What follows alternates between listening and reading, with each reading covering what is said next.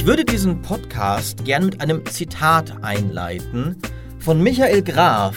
Maurice, setz du dich doch mal in die Mitte, denn du bist der Beste, was Einleitungen angeht. Ich würde das, was Einleitungen angeht, auch einfach wegschneiden und das als unseren Jahresrückblick 2018 definieren und abschließen, oder Micha? Ich korrigiere, ich habe nicht in die Mitte gesagt, sondern in die Nesseln. Die Nesseln. Da setze ich mich auch immer gerne rein. Und äh, ja, wir, sitzen hier zum zweiten Mal äh, in unserem zweiten Podcast-Jahr, um zurückzublicken auf ein Jahr, das, wie wir gerade schon scherzhaft angemerkt haben, ja eigentlich recht harmlos war. Ne? Kaum Aufreger, was will man groß reden, oder? Und ich sitze mit meinen völlig harmlosen Kollegen, dem sich niemals aufregenden Michael Graf. Hallo. Und dem ebenso sanftmütigen Dimitri Halley. Es ist immer wieder emotional, wenn wir uns in unserer Dreierrunde zusammenfinden, ja. um äh, den großen Schlussstrich zu ziehen unter ein Jahr. Ja, und was letztes Jahr war, glaube ich, so ein bisschen unser Fazit so, es war so mehr ein 85er Jahr als ein 90er Jahr, Ach, ja, stimmt. wenn ich mich recht entsinne. Ähm, was die Spiele angeht, finde ich, ist das auch dieses Jahr wiederum gar nicht so untreffend. Äh, vielleicht eher sogar noch ein niedrigeres Jahr, Ja. aber es ist gewiss wieder kein 90er-Jahr gewesen. Ähm, Also auf dem PC stimmt das auf jeden Fall, weil da haben wir auch nur fünf 90er-Wertungen überhaupt vergeben. Und ich glaube, es war Shadow of the Tomb Raider, Celeste, ähm, Forza Horizon 4, dann Divinity Original Sin 2, wo es die Definitive Edition gab, die eigentlich, also das Spiel stammt ja eigentlich aus dem Jahr davor. Mhm. Und das fünfte habe ich gerade vergessen. Aber es waren halt nur fünf Ja. Spiele, was nicht so viel ist. Battlefield, oder? Nee, Battlefield hat keine 90 von uns bekommen. Boah, wir sind Knallhart, ja. Okay. Ich glaube, Fallout 76. so. ja, ja, okay, ja, das war, die zwei verwechsel ich immer. Und das ist tatsächlich, weil, weil du schon eben, das ist was, was mich schon letztes Jahr genervt hat und dieses Jahr wieder, weil du eben diesen Qualifikator auf dem PC ja noch vorangestellt hast. Und es war dieses Jahr erneut so, dass immer wenn man sich so diese Game of the Year Listen anschaut, und gerade dann, dann ist da, eigentlich ist das toll, da stehen oft große Singleplayer-Spiele. Etwas, was wir uns ja gerade in diesem Podcast auch immer wieder gewünscht haben, eigentlich, dass es mehr davon geben sollte. Aber die sind halt inzwischen irgendwie alle auf der PS4. Nämlich Red Dead äh, ist auf der PS4, ähm, God of War ist auf der PS4, letztes Jahr war es Horizon, dann auf der Wii auch noch Zelda, äh, auf der, auf der, nicht auf der Wii, auf der anderen Nintendo-Konsolen halt, ne? Konsolen, die sind hier nicht unser Thema. Ähm, und nächstes Jahr, glaube ich, ist doch dann auch, äh, oder ich weiß nicht, ob es überhaupt schon feststeht, aber The Last of Us 2 wird ja auch wieder ein großer Singleplayer-Blockbuster. Also so, so viele von diesen, also eben den, den großen Einzelspieler-Blockbustern, die verpassen wir inzwischen auf dem PC. Und das, eigentlich ist es ja auch lobenswert von Sony, dass sie diese Flagge hochhalten, aber sie machen es auf der falschen Plattform. auf ihrer eigenen. Ja, genau. Wie können die nur Die ihre Schweine. eigene Plattform? Die Hunde. Es war aber wirklich so, als ich auch überlegt habe, jetzt vor dem Podcast, was eigentlich meine Highlights waren dieses Jahr, dachte ich dann so, ja, hier äh, Stellaris. Nee, Moment, das ist ja schon ein paar Jahre alt. Ich habe viel City Skylines gespielt. Warte mal, das ist von 2015. also, es gab dieses Jahr, du hast es gesagt, Dini, es gab schon sehr gute Spiele, aber es gab nicht den einen herausragenden Release. Das eine Spiel, was jeder gespielt haben musste und was jeder irgendwie toll findet. Außer halt Red Dead, ja, Ja. irgendwie. Aber das, äh, darüber reden wir nicht. Ja, das, das ignoriere ich, bis es eine PC-Version kriegt. Aber da siehst, du, dass wir, da siehst du, dass wir halt richtig alte Säcke sind. Denn Ja. wenn du einen 14-Jährigen fragst nach genau der Art Spiel, dann wird er natürlich Fortnite schreien. Und zwar so lange, bis man ihn beruhigen muss. Ja? Ähm, weil auch 2018 war durchaus das Battle Royale-Jahr. Und ähm, ich glaube, wir in der Redaktion sind privat gar nicht so sehr davon betroffen. Also Ah. ich spiele zumindest kein Fortnite privat äh, und auch kein PUBG. Aber Ich schon. es war auch für die Gamestar.de das eins der allerwichtigsten Themen. Ja, ich habe damit angefangen. Ich habe mit Fortnite angefangen dann dieses Jahr, weil ich endlich mal wissen wollte, was es ist. Also, oder wie, was daran so toll ist. Wahrscheinlich dem Smartphone, wie dein Puzzle Quest. Natürlich, ja, ja klar. Gibt es noch andere Command and Plattformen? Conquer Rivals. Darüber reden wir noch. Ja. Ja, darüber, darüber wird zu sprechen Oh sein. Ich habe mit Fortnite angefangen, ähm, um es einfach mal ausprobiert zu haben. Und ich habe mit PUBG angefangen, einen Tag bevor wir unser PUBG-Turnier gemacht haben bei GameStar Plus, um das auch mal zu lernen. Äh, ich habe noch nicht das Danger Zone ausprobiert jetzt in Counter-Strike Global Offensive, mit dem ja sogar Valve auf einen Zug aufgesprungen ist. Valve, ja. Ich hätte nie gedacht, dass sie einen Counter-Strike einen Battle Royale-Modus einbauen. Ich hätte gedacht, die sitzen halt da in ihrem goldenen Elfenbeinturm in Seattle und sagen, Counter-Strike, ja. Battle Royale-Konto Aber geht. man muss auch sagen, das klingt tatsächlich nach einem April-Scherz. Also, Ja. wenn, also wenn du äh, ab Es am spielt 1. sich auch wie April einer, gesagt hättest, wir machen Counter-Strike jetzt Battle Royale, hätte jeder gesagt, das ist ein Joke. Aber Ja. sie haben es eben gemacht. Ja. ja, tatsächlich. Ja, bei, bei April-Scherz muss ich natürlich auch sofort an Diablo Immortal denken. Auch darüber wird noch zu sprechen sein. darüber, ja. Äh, aber das stimmt schon. Eigentlich würde man eher sagen, so Counter-Strike denkt sich so, ah, wir werden noch der einst, wenn die aktuelle Zivilisation verfallen ist, ja, wenn die Menschen weg sind, werden wir Elfen hier immer noch Counter-Strike spielen. ja. Lustigerweise kam ja von den großen Publishern trotzdem nicht die Battle Royale-Welle, die man vielleicht hätte erwarten können. Aber die Battle Royale, die kamen, waren durchaus erfolgreich, namentlich natürlich Blackout. Also Call of Duty Black Ja. Ops 4 Blackout, das war ein großer Kritikererfolg und auch durchaus von den Spieler, Spielerzahlen ein großer Erfolg. Battlefield 5 bekommt ja noch seinen Battle Royale-Modus. Ähm, und dann gab es natürlich auch wieder aus einer, sag ich mal, aus einer unbekannten Ecke viele Battle Royale-Klone. Da war so der, der größte, das größte, der größte Verbrauch an Battle Royale, das äh, Isle of Nine oder wie es heißt, Ja, ist ja. ja jetzt sogar schon im Early Access wieder gestorben. Mhm. Ähm, The Culling gab es noch und solche Sachen. aber nichtsdestotrotz gab es diese Dinge da. Aber von den ganz großen Publishern hat sich eben Activision, glaube ich, als einziger richtig erfolgreich da drauf gesetzt bisher. Ja. Wir haben ja durchaus auch schon in unserem E3-Rückblick so ein bisschen darüber geredet, dass halt die großen Publisher historisch gesehen immer schon gerne auf Trends aufspringen, aber halt eine gewisse Vorlaufzeit brauchen. Und Battle Royale ist ja durchaus, ich meine, inzwischen ist es kein neues Phänomen mehr, aber wenn man sich mal anschaut, wie lange Spiele entwickelt werden, also große, vollwertige Spiele, wie jetzt, was weiß ich, das, das die, eben die nächsten Fallouts oder was weiß ich, äh, das machst du ja nicht in sechs Monaten oder sowas. Aber ich bin tatsächlich gespannt drauf, weil man jetzt mit, mit Blackout schon ein bisschen auch gesehen hat, dass ein, ein großer Publisher, der darauf mal bisschen mehr Ressourcen wirft als so ein komisches Early Access Steam-Entwicklerstudio und Epic, die ja mehr oder weniger in den letzten zwei Wochen der Entwicklung von Fortnite irgendwie gemerkt, Moment, lasst uns lieber Battle Royale machen, der Singleplayer-Koop hier, das wird nicht ganz so. Ähm, ich bin immer noch gespannt und, und man merkt ja diesen Spielen auch an. Also Fortnite hat, es hat einen riesen Erfolg und so, aber gerade PUBG merkst du immer wieder, das ist eigentlich ein relativ wackeliges Spiel, genau wie auch in Daisy und sowas immer war. Und ich bin durchaus neugierig darauf, was mal passieren wird, wenn sich wirklich ein, ein großer Entwickler, ein großer Publisher mit all seinem Geld und auch all seiner Expertise und Erfahrung drauf wirft und ein Vollpreis-Hochglanz-Battle Royale macht. Also das nicht irgendwie ein Anhängsel ist, sondern das wirklich Und ich sag mal, bei einem, bei einem Bethesda habe ich es jetzt auch gar nicht erwartet, dass da jetzt ein Battle Royale-Spiel kommt. Einfach Ja, war, ja noch nicht, ne? aber Ja. nach Fallout 76 wäre es doch der nächste Ja, jetzt haben sie ja ihre Erfahrung gemacht, wie man erfolgreich in Online-Multiplayer spielt. Okay, jetzt nicht so, nicht so zynisch. Äh, aber von Ubisoft bin ich tatsächlich, da bin ich neugierig, ob sie 2019 was machen. Weil Open Worlds, also große Spielwelten und Multiplayer sind die zwei ganz großen Punkte, die sie sich nach wie vor auf die Fahne schreiben. Stell dir Folgendes vor. Die Karibik, das offene Meer, 100 Schiffe.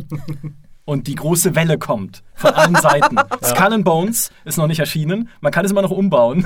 Vielleicht. Ja, Skull and Bones vergesse ich immer, aber ja, Ja. das, das kommt auch noch, stimmt. Ja, oder so For Honor-mäßig, weißt du, 100 Ritter in der Das Arena. würde ja locker gehen. Äh, ich meine, letztlich ist doch ein, ein klassisches.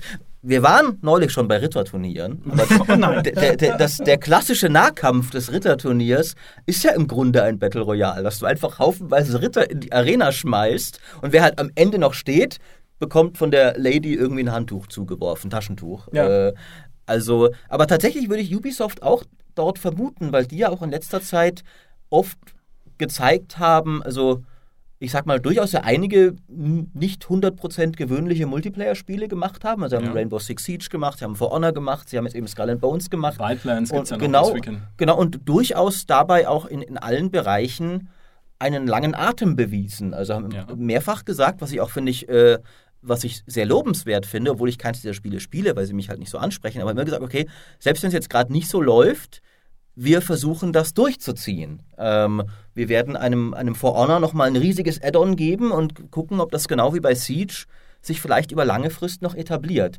Deswegen, jetzt wo ihr sagt, ich habe nie drüber nachgedacht, eigentlich ist es komisch, dass Ubisoft noch kein Battle Royale angekündigt hat. Also ich würde, es wäre schon sehr bizarr, glaube ich, wenn Ubisoft jetzt diesen Battle Royale-Markt aufrollen würde. Ich meine, wir haben alles schon gesehen, klar mit Rainbow Six, aber ich, ich finde es sehr, sehr bizarr. Tom Clancy's End War Okay, gut gekauft. nur als Battle Royale. Ja, Mit okay. Ghost Recon, Rainbow Six Einheiten, Sam Fisher, Splinter Cell Fahrzeugen, Einheiten, Hubschraubern. Fahrzeugen, Hawks könnte man die Kampfjets wieder reinholen und Gut, so. läuft. In so einer riesigen Open World Metropole, alles Also- klar. gell? also Ich Genau. möchte, aber, eigentlich- ich möchte so einen Strategiemodus, wo ich die Einheit mit Sprache befehligen kann, dann, dann wäre das, wär das für mich Battle Royale, wie es sein soll. Also, Nicht, aber eigentlich jetzt, wo du es vom Szenario her so gesagt eigentlich ist es doch eine komplett verpasste Gelegenheit, äh, es bei The Division 2 nicht so zu machen, weil auch dieses komplette Szenario, dass die Zivilisation zerbrochen ist und du, was weiß ich, war nicht in, in Division auch irgendwo eine Seuche mal irgendwo beteiligt in der mhm. Story? Mhm. Was weiß ja, ich? Ja. Du bist in dieser Stadt, die ist kaputt, die Seuchenbakterien Meine kommen Güte, ja. von außen, jeder, von, jeder ist ein Plünderer, der irgendwie versuchen muss zu überleben. Was weiß ich, es gibt einen Rettungshubschrauber von der Regierung, weil, weil Trump irgendwie das, äh, sein, seine, seine, seine Mauer nicht finanziert bekommen hat und deswegen die Regierung äh, kein Budget mehr hat. Äh, und du musst dahin. Das wäre doch, wär doch Hammer. Ja, stimmt. also Hammer im Sinne von grässlicher Multiplayer-Trend, auf den grässliches Multiplayer-Spiel aufspringt. Aber, aber rein theoretisch gesehen. Aber eigentlich sollte man denken, der Kuchen ist aufgeteilt. Weil wir haben halt Fortnite, was halt so die, das große Spiel ist, das richtig große Battle Royale-Spiel. Wir haben halt Blackout, was die erwachsene Version ist von PUBG oder sagen wir mal die ausgereiftere Version ist von PUBG, weil das ja auch eher halt die PUBG-Spieler anspricht, die halt so realistische Waffen und so mögen.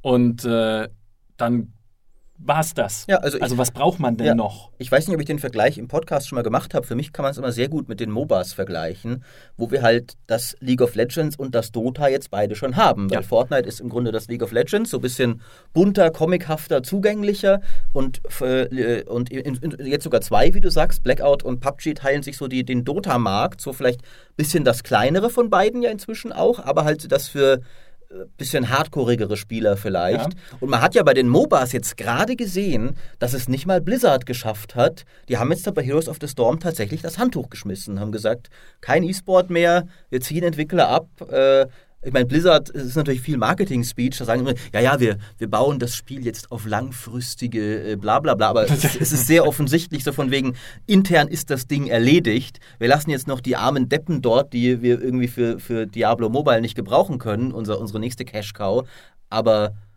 selbst Blizzard hat es nicht geschafft, in diesen Markt zu stoßen. Ja. Deswegen wäre es selbst für ein, ein Team wie Ubisoft ähm, schwierig jetzt. Ja, und äh, witzig, welches Genre, welches andere Genre funktioniert exakt nach, derselben, nach denselben Regeln dieses Jahr wie MOBAs? Kartenspiele. Weil da gibt es halt Hearthstone, auch das buntere, leichter zugängliche Ding, ne, mit dem Blizzard jetzt da in dem mhm. Fall tatsächlich geschafft hat, den Markt zu beherrschen. Und es gibt Magic, das komplexere, alteingesessene Ding für Leute wie dich. richtig, richtig. Ja, das halt äh, tatsächlich sehr, sehr viel Traktion entwickelt hat in der Zeit, in der es jetzt auf dem Markt ist. Und drumherum kreisen ganz viele andere, die es versuchen, wie zum Beispiel ein Gwent, ja, leider, was ja ein okayes Spiel ist, aber tatsächlich an, an Zuschauerinteresse auf Twitch und an Spielerinteresse rapide verliert. Es ist auch nicht so toll. Also, man, das will ich jetzt gar nicht zu weit ausbreiten, aber mhm. haben sie auch nicht so gut geschafft. Äh, ich habe es in Witcher gerne gespielt, in ja, Witcher 3. Äh, aber die, die Geschichte von Gwent ist halt, sie haben es ja irgendwie mehrfach wirklich neu entwickelt, immer im Grunde. Mhm. Also, das wurde ja mehrfach, haben sie es neu aufgerollt und ich glaube, sie sollten sich wirklich mehr. Der Singleplayer-Teil, Thronebreaker, war fantastisch. Sie sollten sich einfach mehr auf ihre Stärke konzentrieren. Ähm, aber beim, beim Kartenspiel finde ich es insofern interessant, dass der Kampf hier noch nicht entschieden ist, weil hier gibt es den einen Platzhirsch, Hearthstone, und es hat eine Weile gebraucht, bis wirklich überhaupt mal ein paar ernsthafte Herausforderer kamen. Mhm. Jetzt gibt es gleich mehrere, auch ja Artifact, das sich jetzt auch nicht so einen guten Start hingelegt hat. Aber de der Kampf ist, glaube ich, noch nicht entschieden. Im Gegensatz zu, also MOBAs ist er entschieden und wie ihr sagt, ich glaube, Battle Royale durchaus Vielleicht, weiß ich nicht, vielleicht ist es ja eine allgemeine Regel des Marktes, dass er gesättigt ist, wenn es ein buntes, leicht zugängliches Spiel gibt und ein erwachseneres, komplexeres Spiel. Manchmal es reicht gibt auch keine Gegenbeispiele. Der Podcast ist beendet. Ja, das stimmt. Manchmal reicht ja auch nur das Bunte. Ich glaube, bei World of Warcraft, also beim MOBA, äh, bei MMOs Gab es je das erwachsene, dunkle, seriöse, das so ein bisschen den Kontrapunkt setzen konnte? Die haben alle versagt eigentlich, oder? Ja, da war es schwierig vielleicht ein bisschen. Aber sind wir jetzt der bunte Podcast oder der ernste, seriöse Podcast? Wie, je nachdem, oh, wie wir drauf sind. Das ist eine sehr gute Frage. Also meinst du, wir sind beides in einem? Richtig. Ich würde sagen, wir sind der bunte Podcast äh, öffentlich und der seriöse Podcast in den Plusfolgen. Das heißt, wir beherrschen quasi den Markt mit einem, mit einem Duumvirat, wie es in Rom ja auch zwei Konsuln gab. Richtig, einen lustigen und einen bunten. anders, ein ernst. Ein, ein, ein ernst, ein Lust. Aber ich, ich, ich würde mich nicht wundern, wenn das in, in Rom tatsächlich des Öfteren so war, dass man sich gedacht hat, okay, wir brauchen einen Konsul, der so ein bisschen unser Aushängeschild für den Pöbel ist, der so ein bisschen nett sympathisch sein kann, gut reden halten kann. Wir brauchen einen Konsul, der dann gefälligst die Arbeit des Regierens übernimmt, damit auch der Staat weiter funktioniert. Wer wärst du denn, Maurice, von den beiden? Äh, das ist eine sehr gute Frage ich würde mir gern vorstellen, ich wäre der, nee, ich wäre nicht der Seriöse, weil ich bin ja, das wurde auch mehrfach schon hier in, in internen Gesprächen, so von wegen, wie siehst du deine Zukunft in der Firma und so, waren immer ich und meine Vorgesetzten uns einig, nicht dort, wo es irgendwas zu organisieren gibt. Das heißt, ich glaube, ich wäre der bunte Konsul, der gut daherredet und das Volk davon ablenkt, dass es jetzt nach Hause gehen muss und nichts zu essen hat. Aber das ist nach den gleichen Gesetzen funktioniert ja die GameStar-Chefredaktion, weil es gibt ja Heiko, der sehr ernst und sehr, sehr fleißig ist. Und es gibt jemanden wie mich, der hier mit euch stundenlang in der Tonkabine rumhockt und Quatsch erzählt. Daher schwätzt. Ja, das stimmt, das, das stimmt. Super. Äh, Manchmal sitzen wir auch tagelang hier ohne aufzunehmen ja, und machen einfach nur Quatsch. Nur Quatsch. Jetzt, Ja, genau. Tonkabine. jetzt frage ich mich natürlich, aber wenn ich der bunte Konsul wäre, ich kann ja nur einen anderen Konsul erwählen. Welchen von euch beiden sollte ich dann als meinen seriösen Konsul wählen? Ah, entweder, entweder den äh, langjährigen Gamestar-Chef oder mich. Jetzt, ich dachte schon, du sagst, oder Micha. Wir schweifen ein bisschen ab. Ja. Was ich eigentlich aber sagen wollte mit meinem Kartenspielvergleich ist, man sieht halt Konsolidierung in den Genres. Ja, man sieht Konsolidierung bei Battle Royale, man sieht die bei den Kartenspielen jetzt, auch wenn es noch nicht ganz ausgefochten ist. Also irgendwie wird es Zeit für die nächste Sau, die durchs Dorf getrieben wird. Also den nächsten Trend, den wir vielleicht noch gar nicht kommen sehen. Es gibt ja Leute, die behaupten, es sei irgendwie PvE, Koop und zu denen sage ich, ja, das habe ich auch 2005 schon mal gehört. Ich glaube immer noch nicht dran, dass PvE-Koop irgendwie das große Ding ist. Nee. Fragt mal bei Evolve nach, wie es da gelaufen ist. Also ich, da gibt es sicher coole Spiele, ähm, aber ich glaube nicht, dass es das ist. Aber wo, wo könnte es sonst hingehen? Ich weiß nicht, ich habe keine Ahnung. Das ist echt lustig, weil Ende 2017 gab es so viele Fäden, fand ich, die neugierig gemacht haben, was 2018 passiert. Allein schon die Lootbox und die Mikrotransaktionen. Und Ende 2018 sieht es für mich zumindest gar nicht so aus. Also ich könnte jetzt gar nicht sagen, was wird 2019 der große Trend. Ja, es wird weiter äh, weitere Bestrebungen geben, diese Streaming-Services bzw. diese ähm, Abo-Services von den einzelnen Publishern und äh, Entwicklern an den Start zu bringen, klar. Aber ich glaube noch nicht so dominant, dass das die Spielelandschaft massiv verändern wird. Und in puncto Mikrotransaktionen scheint man sich ja jetzt einigermaßen eingependelt zu haben auf diesen Skin-Shops, die dann jetzt alle Spiele bekommen, die dann wahrscheinlich auch ein Anthem bekommt. Ähm, und ansonsten habe ich auch nicht das Gefühl, dass gerade dieses riesige Gameplay-Phänomen aus dem Nichts entsteht, wie es eben letztes Jahr Battle Royale war. Ja.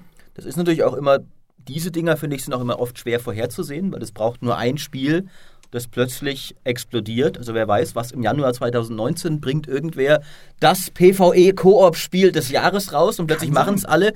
Ich finde, also es ist tatsächlich auch so, es geht mir auch allgemein übrigens im weiteren Sinne so, dass wenn ich so auf 2019 schaue, es gibt auch so genau wie es dieses Jahr, wenn ich zurückblicke, wie du schon sagtest, Micha, so an Highlights, was, ich, was dieses Jahr mein Highlight war, muss ich erstmal überlegen. Genauso muss ich überlegen, 2019, was sind so die geilen Sachen, auf die ich mich richtig freue. Ja, äh, also es wird halt wahrscheinlich wieder irgendwie ein Battlefield geben und äh, irgendwie so. Ähm, ich glaube, der, der nächste große Trend wird was sein, also sieht man ja schon, was gar nicht auf dem PC ist. äh, Es wird, werden mehr und mehr auch von unseren klassischen Traditionsentwicklern sich an irgendwelchen Mobile-Dingern versuchen. Das sieht man jetzt bei Blizzard, das sieht man bei Bethesda mit Elder Scrolls, äh, wie heißt es? Blades. Blades. Ähm, das sieht man an EA mit Command Conquer Rivals. Ähm, also, ich meine, Mobile ist kein neuer Trend, aber dass zunehmend auch jetzt ein, ein, ein, ein Wyatt Cheng, der Diablo 3 mitentwickelt hat, sich bei der BlizzCon als Highlight-Veranstaltung des eines der größten und wichtigsten PC-Entwicklers aller Zeiten auf die Bühne stellt und sagt, guckt mal unser geiles neues Ding, ein Mobile-Spiel in unserer wichtigsten, also einer unserer größten PC-Marken. Ich glaube, das ist ein neuer Trend. Also dass Mobile nicht mehr nur Clash of Clans ist, sondern Mobile ist jetzt Elder Scrolls, Mobile ist jetzt Diablo, Mobile ist jetzt Command Conquer. Ja, sodass die unsere alteingesessenen Marken sozusagen Genau. rüberschwappen aufs Mobile. Und weil auch die da- Entwickler. Ja. auch die Entwickler, genau, ja, richtig. Aber auch da, du musst ja teilweise mit der Lupe nach neuen Konzepten suchen, was das angeht. Ja. Weil ich meine, es ist, äh, Diablo Immortal ist nicht das erste Action-Rollenspiel auf dem Smartphone. Äh, C&C Rivals ist äh, Clash Royale, ja, mehr oder weniger mit C&C-Einheiten und klar ein paar eigenen Ideen, aber auch nicht die spektakuläre neue Idee, ja, also die auch da fehlt mir irgendwie, wie du es gesagt hast, Dimi, ne, diesen, diesen neuer, dieser neue Game Design-Ansatz, diese innovative, dieser Funke, der irgendwie dann die großen Nachkommen nach sich bringt. Und ja, Cross-Plattform ist in dem Kontext Ah, ja. auch ein Zukunftstrend, aber zum Beispiel Epic will ja im, im, also im Lauf des Jahres 2019 ihre Cross-Plattform-Technologie über die Unreal Engine auch an andere Entwickler Mhm. vergeben. Aber ich denke, auch da wird 2019 nicht, da werden wir noch nicht die großen Cross-Plattform-Brecher sehen. Äh, Ja. Das heißt, auch das ist ähnlich wie die Streaming- und, und, und Abo-Services eher was, was ich dann Richtung 2020 sehe. Aber 2019 oder vielleicht sogar noch später, äh, aber 2019 weiß ich nicht. Ja. Also Abo-Services, glaube ich, das wird nächstes Jahr zunehmen. Ja, weil das, wir sehen das jetzt, schon, ja. Ne? Also, weil ich meine, in jedem Interview wird es bestärkt, warum Abo-Services so wichtig sind. Kürzlich auch von BioWare. Wo ich mir Äh. denke, ja, was hat denn jetzt BioWare mit, also ich meine, ihr müsst doch nicht über Origin reden hier, aber gut, vielleicht wurde es auch gefragt. Ähm, die gesagt haben, ja, das erlaubt einem halt mehr, irgendwie bla, äh, die Spieler besser zu versorgen und heutige Gewohnheiten. Ja, ja, ich, ich, ich spiele jetzt gerade wieder Dragon Age Origins und das will auch noch immer von mir, dass ich mich in meinen BioWare-Account einlogge. Ja. Also das hatten die ja damals schon irgendwelche Anwandlungen. ähm, also ich glaube tatsächlich. Aber was ich sagen wollte, Mhm. ja, der, der Punkt ist, wir sehen ja dieses Jahr, der Markt, gerade auf dem PC, fragmentiert sich weiter mit immer mehr Shops. Epic hat einen eigenen Shop, um die ganze Fortnite-Community halt noch mehr zu monetarisieren wie auf dem PC als sowieso schon. Wir sehen halt klar Uplay, Origin, wir sehen äh, Discord, die jetzt Spiele verkaufen Aus wollen. Grund, wir ja. werden sehen wahrscheinlich, dass Twitch irgendwie mal Spiele verkauft. Die müssen ja jetzt auch irgendwie ihre Amazon Game Studio Spiele mal Ja. irgendwann fertig machen, falls es die Amazon Game Studios noch gibt. Man weiß ja nie so genau, was in solchen Konzernen vorgeht, aber das wird weiter fragmentieren in noch mehr Shops, noch mehr irgendwie Sachen, noch mehr Orte, wo man Spiele kaufen kann. Dann ist halt das eine exklusiv bei dem, das, das dritte ist exklusiv dort und fürs vierte muss ich sechs Stunden Twitch schauen und 27 Amazon Prime-Punkte sammeln, um es runterladen zu dürfen. Also ich glaube, das werden wir mehr sehen. Und was liegt denn da näher als ein Abo-Modell, um Leute dann an deine poplige Plattform in der Ecke des Internets zu binden, die es ja dann auch noch irgendwo gibt. Plus, wir haben ja auch dann äh, nach der Gamescom schon drüber geredet, es gibt ja auch Gerüchte, dass Steam und Valve die Art und Weise verändern will, wie ihre Plattform funktioniert. In mehr in Richtung Streaming, mehr in Richtung whatever, ja, Community, keine Ahnung. Also da wird sich, glaube ich, nächstes Jahr ziemlich viel bewegen Ich bin sowieso neugierig, wie, wie Steam und Valve reagieren werden auf diesen Trend, weil sie haben ja jetzt zum Beispiel schon die Konditionen geändert für, ähm, für besonders erfolgreiche Spiele. Bisher war es ja so, dass du diese 70-30-Regel hattest, dass Mhm. eben 30% abgedrückt werden äh, an, an Steam, damit du dein Spiel darauf vertreiben kannst. Und jetzt, wenn ein Spiel einen gewissen Erfolg erreicht hat, sinkt dieser Prozentsatz, um es eben wieder lukrativer zu machen für die ganz großen Publisher, für einen Bethesda oder ein ein, ähm, Bethesda hat jetzt noch gar nicht erwähnt. Genau, die haben jetzt Ja. auch ihren Ja, eigenen Genau, weil, die, weil sie nämlich Äh, jetzt auch ihr ja. Bethesda-Net haben oder Klar. auch ein äh, Blizzard mit Battle.net, wo, die- wo sie jetzt auch die Activision-Spiele draufkarren. Also Steam reagiert da schon sichtbar drauf. Aber natürlich, wenn jetzt eben auch aus einer anderen Ecke mit Epic ähm, Shops entstehen, die gar nicht so sehr ihre ganz großen Sachen ausschließlich vertreiben wollen, sondern auch sowas wie ein, wie ein Journey, oder also auch so ein, ein breites Au Angebot aufstellen wollen, ist das interessant. Also ich bin mal, Ja. oder ob, ob Valve sich sagt, naja, ähm, so richtig konkurrenzfähig wird Epic mit seinem Store eine ganze Weile nicht sein und da brauchen wir jetzt, können wir die Füße ruhig stillhalten. Warten Also, ich glaube, das ist auf jeden Fall ein Trend, der, wenn, wenn nicht 2019, dann, wie du sagtest, so sich jetzt anbahnen wird, dass wir zunehmend mehr Plattformkriege haben werden, auch auf dem PC. Gerade eben, wenn sie dann alle ihr Abo-Modell und sowas machen wollen. Ich muss aber sagen, das, das ist, ich bleibe weiterhin sehr skeptisch bei all diesen Sachen, weil ich weiterhin ich bin auch sehr skeptisch, wenn ich das bei Netflix beobachte, wie jetzt alle ihre eigenen Streaming-Services äh, machen wollen. Ich bin weiterhin der festen Meinung, Netflix konnte nur dieses Phänomen werden, weil es eben diese, dieses Angebot hatte, abonniere den einen Service und du kriegst alle Serien und Filme, die du willst. In Deutschland war das nie ganz so wegen Lizenzen und sowas, in den USA ja schon mehr. Aber ich glaube auch, wenn, wenn von Anfang an es hieß, abonniere Netflix für das, abonniere Disney für das, abonniere 20th Century Fox für das und du dann von Anfang an Filmstreaming nur so funktioniert hätte, wenn du irgendwie vier oder fünf Services gehabt hättest, wäre Filmstreaming überhaupt als Phänomen nie so aufgekommen, wie es jetzt ist. Das lag und genauso bei, bei, bei, bei, äh, bei äh, Stores auf dem PC. Wenn von Anfang an alle mit ihrem eigenen Ding gekommen wären, statt dass Steam halt das eine war, das sich dominant durchgesetzt hat und das eine war, wo du auch alles kriegen konntest im Grunde, wäre auch das, glaube ich, nie so groß geworden. Deswegen glaube ich, ist das ein bisschen ein, ein kurzsichtiger Trend, wo, wo Publisher ein bisschen Ursache und Wirkung irgendwie verkennen. Die sehen sich das und sagen, okay, da ist ein Kuchen und der wird noch genauso groß sein, wenn wir ihn in acht Stücke aufteilen. Ich glaube aber, der Kuchen wird dann gerade bei Abo-Services, also bei, bei Stores geht es ja noch. Ich meine, jeder von uns hat jetzt inzwischen auch irgendwie Uplay mal für ein, zwei Spiele und Origin für das und sowas.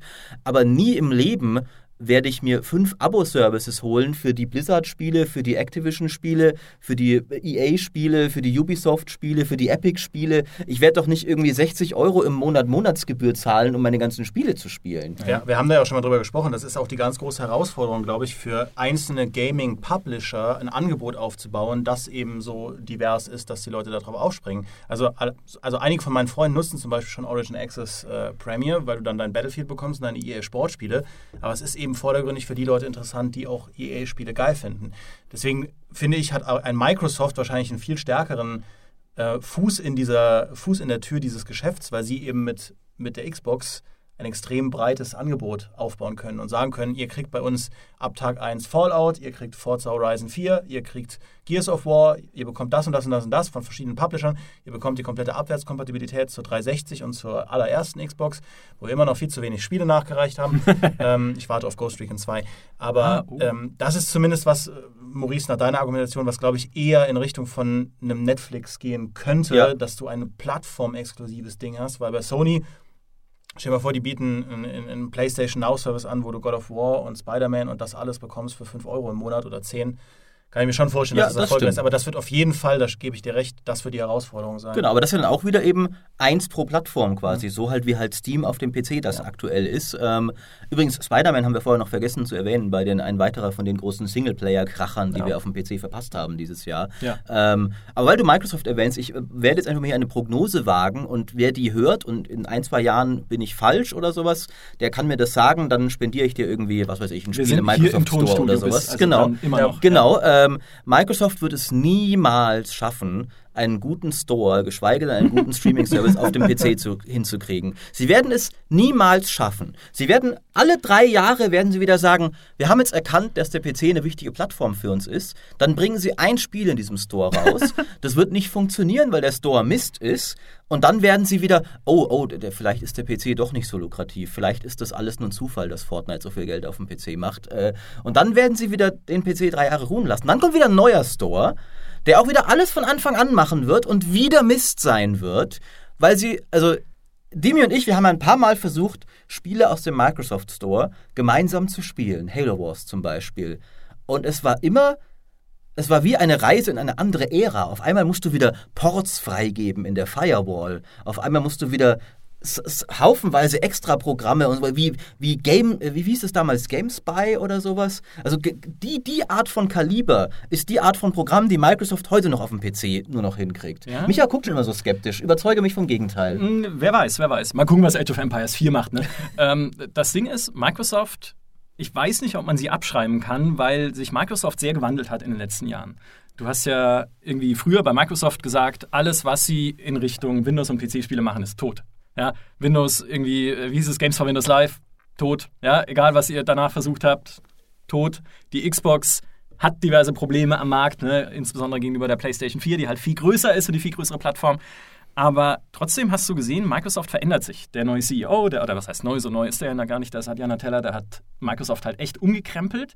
Sie waren dieses Jahr immerhin zeitweise die wertvollste Firma der Welt, weil sie inzwischen es in ein paar so Geschäftsfeldern geschafft haben, echt zuzulegen. Windows 10 ist halt tatsächlich erfolgreich geworden und nach Startschwierigkeiten eine gute Plattform. Sie sind, was Cloud-Services angeht, inzwischen ein Konkurrent von Amazon, was ja jetzt auch, äh, sagen wir mal, eine Hausnummer ist.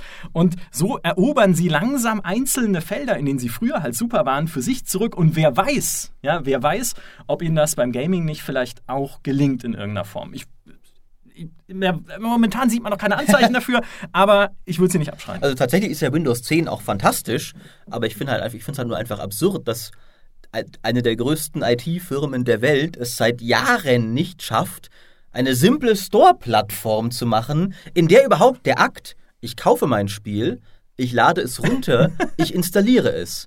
Das hat bei mir noch nie geklappt in irgendeinem Store von Microsoft. Und Bei keinem Spiel. Und zumindest da kann ich äh, dich in deiner düsteren Prognose befriedigen, weil äh, Forza Horizon 4, da war das auch noch immer so ein, es ist so ein Problem. Ja, natürlich. Ich habe mit meinen Freunden davor gesessen und dachte, das ist deren große Play Anywhere Cash Cow. Und der Bedienkomfort auf dem PC von diesem Spiel, sobald du online gehen willst, ist eine einzige Katastrophe. Du wechselst die ganze Zeit zwischen dieser furchtbaren Xbox-App und dem furchtbaren Store und brauchst dann irgendwo auch noch deine E-Mail-Adresse. Du hast gefühlt 20 Accounts, um irgendwie deinen Freund einzuladen. Dann ist er in deiner Gruppe oder in deiner Autokolonne, landet aber nicht in deiner Spielsitzung. Ja, viel Spaß, den auf deinen Server zu bewegen. Dann kannst du einen Freund einladen, bei dem anderen funktioniert das aber nicht. Du lädst fünf Freunde ein, funktioniert auch nicht. Und die Einladung musst du natürlich nicht, kannst du nicht über das Spiel vernünftig machen, sondern du musst ein Overlay öffnen und das funktioniert dann oft nicht und dann musst du stattdessen in die Xbox-App gehen und dann kann es sein, dass das funktioniert. Es ist ein Krampf und auch nach jedem blöden Patch, sei es, dass Forza Horizon gepatcht wurde, sei es, dass ich ein Grafikkarten-Update habe, ein Treiber-Update, kommt Forza Horizon und sagt mir, ey Demi, irgendwas hat sich verändert. Wir setzen jetzt all deine Einstellungen zurück. Ähm, willst du einfach nicht nochmal, wir haben dir jetzt mal neu, dasselbe Grafik-Setup konfiguriert, vorkonfiguriert, das du jetzt schon 20 Mal geändert hast, weil es offensichtlich nicht das ist, was du gut findest. Ähm, viel Spaß, das alles nochmal zurückzustellen. Und es kommen sau oft neue Updates raus. Mhm. Jedes Mal, wenn ich Forza Horizon starte, Voreinstellungen haben sich geändert. mein Gamepad-Layout, das ich mir schön mit meinem Elite-Controller gemacht habe, ist auch weg. Das kann man dann zwar wieder neu aufrufen, aber man muss es neu aufrufen. Und dann denke ich mir, hey, cool. Äh, also diese ganze Shared World Online Experience ist auf dem PC ein Bedienkrampf vor dem Herrn und da mhm. kann Microsoft gerne sehr groß geworden sein, aber das haben sie immer noch nicht hinbekommen. Ich glaube, irgendwo bei Microsoft sitzt Mitarbeiter Nummer 6.423.000, der aufgestanden ist gerade und gesagt hat, jetzt packe ich es an. Aber bis das irgendwann ankommt, dauert es jetzt halt 20 Jahre. Ja?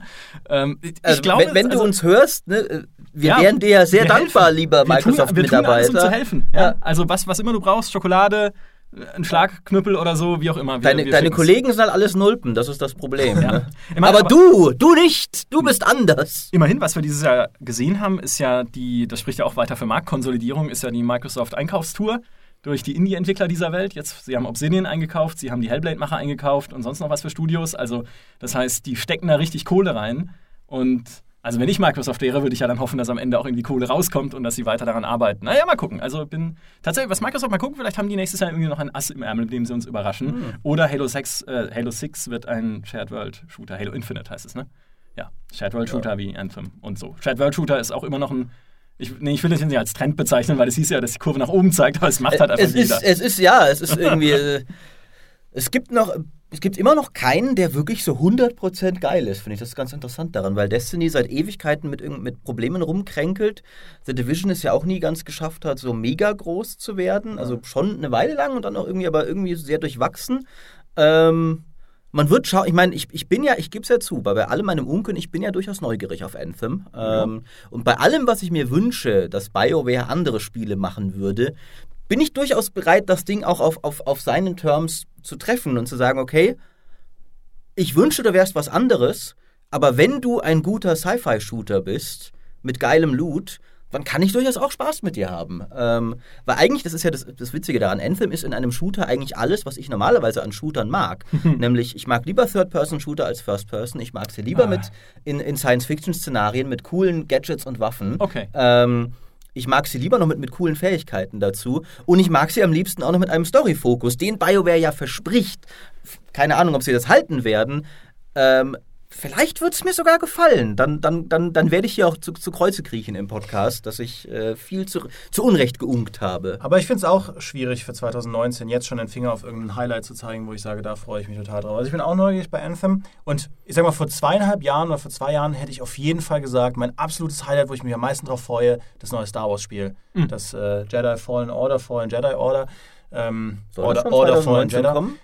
Ist, also ich gehe mal schwer davon aus, dass sie es auf der Star Wars Celebration mit einem Teaser ankündigen werden. Also die werden doch nicht, also es soll 2019 kommen, ja. ähm, und sie werden natürlich auch nicht die Chance auslassen, das nicht zur Episode 9 parallel zu veröffentlichen. Hat EA ein Battle Royale Spiel schon? Das, ah. kann, ja, das, war auch meine erste Prognose. 100, 100 Jedi äh, auf Coruscant im Tempel und ja. einer ist Anakin, ja. Und, äh, und dann geht's los. Ja, oder du machst es, in, in, machst es in, dem, in, dem neuen, in dem neuen Kosmos, hast du halt die, die, die Schule von Luke, wo dann die ganzen Schüler sich ja offensichtlich gegenseitig zerfleischt haben müssen, weil Kylo Ren zur dunklen Seite gegangen ist. Und du musst halt einfach, du weißt nicht, wer gut, wer böse ist, alle prügeln sich gegenseitig. Ähm, ja, und dann oh. siehst du dann Luke am Außen stehen, dem das Schwert aus der Hand, Hand fällt, weil er es nicht fassen kann, dass, ja. da, dass da gerade sowas passiert. Genau, Oder du bist Anakin und gehst in einen Raum voller zehnjähriger Kinder und knippst dein Lichtschwert ja. an und zack. Das ist dann die Zielgruppe, wie bei Fortnite. das ist die bunte Version.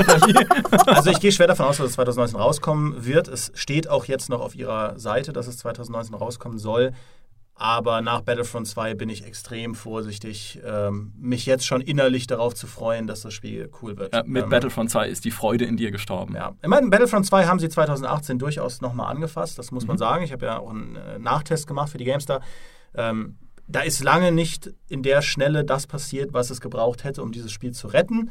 Aber zumindest haben sie sich ein bisschen in meiner Gunst wieder äh, nach oben gekämpft. Jetzt diese neue Geonosis-Map ist fantastisch. Aber man hat gemerkt, DICE hat immer noch wirklich Probleme, diesen Service-Game-Weg all the way zu gehen. Ja. Ähm, du merkst, an, der, an Battlefront 2 arbeiten viel zu wenig Leute, um das jetzt noch groß zu halten.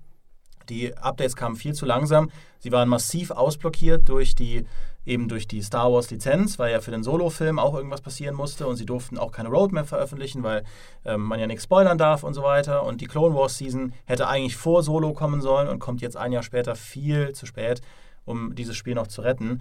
Ähm, aber es wird jetzt wirklich spannend zu schauen, ob Battlefield 5 das erste DICE-Shooter-Multiplayer-Spiel wird in den letzten vier Jahren, wo sie es dann mal hinbekommen. Battlefront 1 ist gescheitert, weil es nicht das hatte, was die Fans wollten. Battlefield 1 ist gescheitert, weil es den klassischen Fans zu casual war und eine furchtbare Update-Politik hat. Also die DLCs mhm. waren A, kostenpflichtige DLCs und B, kamen sie viel zu selten, viel zu spät oder viel zu oft, viel zu spät. Ähm, und Battlefront 2 da gab es auch irgendeine Debatte, ich habe das vergessen, aber da gab es auch irg irgendeinen Shitstorm, ja. da, ja. Ähm. Allgemein ist es ja tatsächlich, ich, zum einen finde ich es deprimierend, dass die finde es immer noch, also faszinierend auch, wie wenig sie mit dieser Star Wars-Lizenz machen. Ich meine, wie lange sie die jetzt inzwischen ja schon haben und es kommen neue Filme raus, neue Star Wars-Filme, das Popkulturereignis der letzten zehn Jahre. Und die EA sagt, ja, ein Spiel können wir machen. Oh, das Visceral-Ding, nee, lieber einstampfen. Lieber ein, äh, ein anderes vielleicht mal einfach den Namen ankündigen. Denke, da hätte ich mir lieber LucasArts zurückgewünscht. Ja. Bei allem, was die falsch gemacht haben, die haben einige geile Star Wars-Spiele gemacht. Ne? Ähm, ich glaube, zu, zu Solo gab es ja nicht mal so ein billiges Gar Lizenzding auf dem Handy, wo man dann irgendwie mit mhm. Han Solo durch ein Level läuft und äh, Wookies hilft oder ja. so. Die ah. wussten einfach, ich habe bei Solo habe ich das Gefühl, dass sie bei Disney einfach nicht mehr wussten, dass der Film ja fertig ist. und dann irgendwie, da kam dann so im Mai und gab auch nicht viel Marketing drumherum ja. und irgendwie dann, oh, ah, oh, das haben wir ja noch, ups. auch zu Rogue One gab es ja nichts und Rogue One war fantastisch. Also, ja, okay. äh, aber äh, tatsächlich ist es ja auch so, ich beobachte es ja immer mit, mit, mit Seelenschmerz bei dir, Dimi, aber auch sonst bei meinen Freunden so im Umkreis. Der Enthusiasmus für Star Wars, den haben die neuen Filme und die neuen Spiele kollektiv ziemlich gekillt bei sehr vielen Leuten, die ich kenne. Also ich sag mal jetzt nicht an der Kasse, da macht sie ja immer noch viel Geld, aber so immer wenn ich so die, die meisten Leute so frage, so, oh, bist du richtig heiß auf Star Wars Episode 9, so, ja, ich guck mal, ob ich mir den noch anschaue. Und die Spiele spielt niemand mehr, außer der tapfere Dimi, der verzweifelt halt noch irgendwie Star Wars-Vergnügen haben will. Aber irgendwie ist das alles nicht so. Ja, und mal unabhängig davon, dass Star Wars 8 ein durchaus kontroverser Film war, ich bin ja, ich bin ja schon der, dieser Legacy-Ära offen, aber ich habe das Gefühl, sie haben sehr aufgeweicht, was es bedeutet, wenn ein neues Star Wars-Produkt rauskommt. Weil zum Beispiel mhm. auch diese Star Wars Resistance, die neue Serie, ich habe das kaum mitbekommen, dass man die erste Folge da schon gucken konnte oder dass das jetzt da ist. Das lief dann irgendwie. Und äh, klar, sie bringen jetzt Clone Wars in der letzten Staffel zurück, was ich absolut fantastisch finde. Ähm, aber ansonsten ist das halt so, Star Wars läuft. Und äh, auch bei Solo haben sie es ja massiv ver verpasst, da in irgendeiner Form einen Hype zu generieren. Das, äh, also, ja, und jetzt ist eben Star Wars so ein Ding, wo dauernd neue Sachen kommen. Und manche sind cool. Ja. Mhm. Und es äh, gilt ja auch für die Comics und die Bücher. Manche sind cool, manche sind echt nicht der Rede wert. Und dann hast du eben deine Tie-In-Novels zu, was Han Solo auf Corellia gemacht hat, bevor Solo losging wo er so ein bisschen durch die Straßen läuft und irgendeinen Mobboss verarscht. Ja, ich weiß nicht, ich werde ich werd da halt jetzt nicht mehr auf die Art und Weise heiß, aber ich habe mir vorgenommen, jetzt über die Feiertage schon wieder so irgendein Star Wars Buch werde ich lesen. Weil, weil, du, weil du immer wieder, ich, ich sehe ich seh immer wieder dann auch auf Goodreads, sehe ich dich diesen Büchern immer wieder drei oder weniger Sterne geben und dann versuchst du es doch immer wieder, rennst mit dem Kopf gegen die Wand. Äh, ich meine, streng genommen muss man ja sagen, bei den Büchern und Comics war es ja immer schon so. Das alte Expanded Universe ja. ist ja riesig und ich habe das auch nie alles, mit, selbst bei Buchserien, die ich angefangen habe, wie die, diese Yuzhan Wong-Geschichte und so, irgendwann gucke ich zwei, drei Jahre später wieder rein, okay, inzwischen sind irgendwie fünf davon erschienen oder sowas. Habe ich auch nie ganz verfolgt, aber bei Spielen und Filmen es ist schon so, irgendwie ein, Star Wars Release ist nicht mehr das Event, das es mal war. Ich meine, auch bei Spielen, mir früher, ich denke, der, der Hype für, für KOTOR, ne, als, als ich da mal als KOTOR rauskam, oder auch das erste Battlefront bei mir im Freundeskreis damals, alles, guck mal, das ist ein Star Wars Shooter, der richtig geil aussieht. Und wir waren alle noch nicht mal 16, wir wollten es trotzdem unbedingt haben. ähm, und das ist so ein wenig, wenig weg. Aber Battlefront, finde ich, ist auch, weil du ja die, irgendeine Debatte gab es da ja, hast du ja gut äh, mhm. äh, angeleitet. Das, äh, finde ich, bringt uns ganz gut zu einem weiteren Punkt, denn ich finde... Hör auf, in meine Notizen zu spicken jetzt hier. Moment, noch, noch, Entschuldigung. Ich meine, ich glaube, bei Battlefront war ja die Kontroverse schon letztes Jahr, wenn ich mich recht entsinne, mhm. aber ja. es war, finde ich, der Anfang irgendwie davon, dass 2018 mehr noch denn je das Jahr des Zorns war. Mhm. Also ja. die, die Leute sind lauter und vokaler geworden zu einem Grad, der Publisher, finde ich, auch gefühlt jetzt öfters schon irgendwie gezwungen hat, darauf zu reagieren. Das stimmt. Und im Guten wie im Negativen. Ja. Das ist die Sache. S durchaus nicht selten berechtigt. Ähm, also ich fand zum Beispiel bei Bad, Bad Battlefront war das nur positiv zu bewerten, dass die Leute sich da, ich sag mal, erhoben haben, um mal melodramatisch zu sprechen und zu sagen, behaltet diesen Crap. Also dieses Geschäftsmodell wollen wir nicht. Und das ist so übel in die Luft gegangen, dass EA eingeknickt ist. Dann gibt es Dinge, wo man wo man es vielleicht manchmal treibt es zu harte Blüten, aber ist trotzdem im Kern berechtigt. Zum Beispiel jetzt Diablo Immortal hat sich Blizzard einfach selbst aufgeladen. Das war saudumm. Ich sag mal jetzt den, den armen Typ, der hier sozusagen der Botschafter ist, auszubuhen, bringt auch niemandem was, weil das wurde drei Management-Ebenen über den Präsentatoren auf der BlizzCon entschieden. Trotzdem kann ich verstehen, dass die Leute sauer sind, auch bei einem Fallout zum Beispiel jetzt, das halt einfach verbuggt erschienen ist und dann auch noch irgendwie der Kundendienst äh, Benutzerdaten liegt, wenn du deine Tasche haben willst, die dir versprochen wurde und die dir erst nicht gegeben werden sollte. Das sind auch so Sachen, wo ich ja, sorry, das ist halt auch irgendwo, ihr seid irgendwo auch selber schuld.